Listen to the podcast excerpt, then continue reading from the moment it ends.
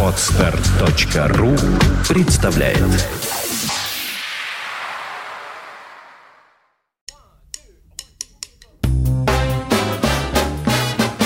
Слушать здесь.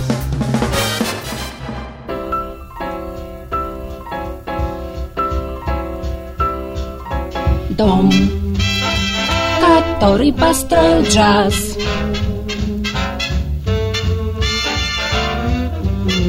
Сбоку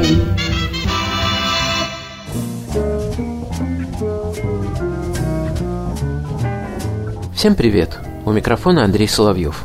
Признаюсь, мне не совсем понятны высказывания, в которых утверждается, что люди разные, но музыка на всех одна. Или еще лучше, что нет классики и фольклора, джаза и рока, а есть музыка плохая и хорошая.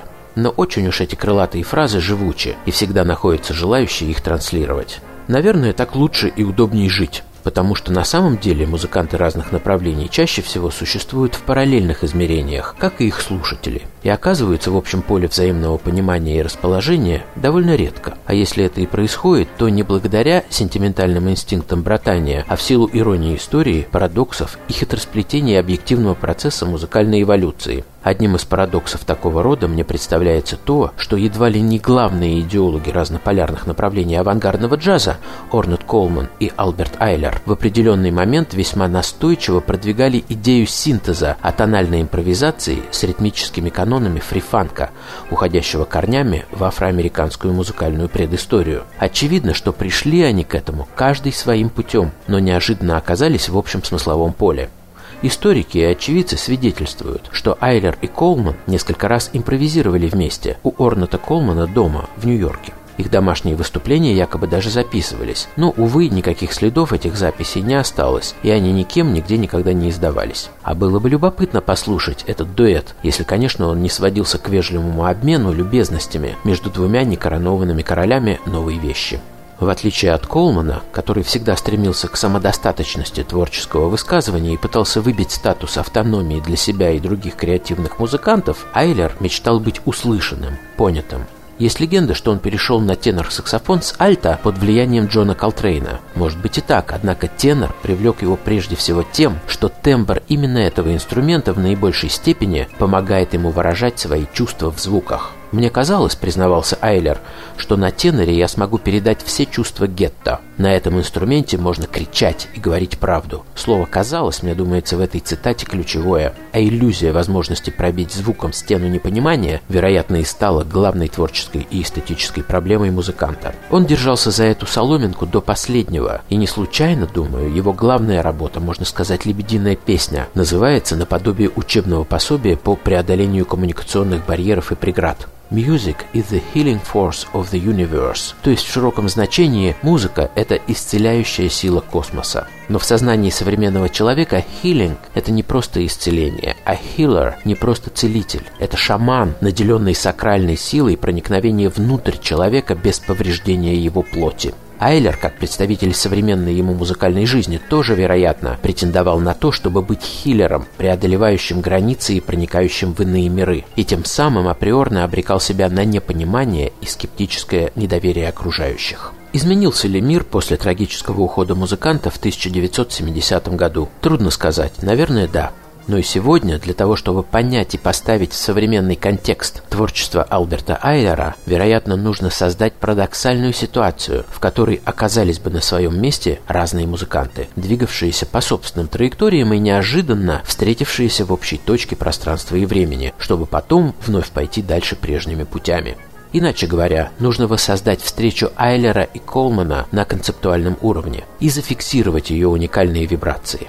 Именно так поступили участники мемориального проекта Healing Force, объединившего ведущих представителей калифорнийской экспериментальной сцены. Винни Голия – саксофонный и бас-кларнет, Аурора Джозефсон – вокал, Хенри Кайзер – гитара, Майк Киннелли – клавишные, Джо Моррис и Дэймон Смит – контрабас, Везел Волтер – барабаны. Запись 2007 года.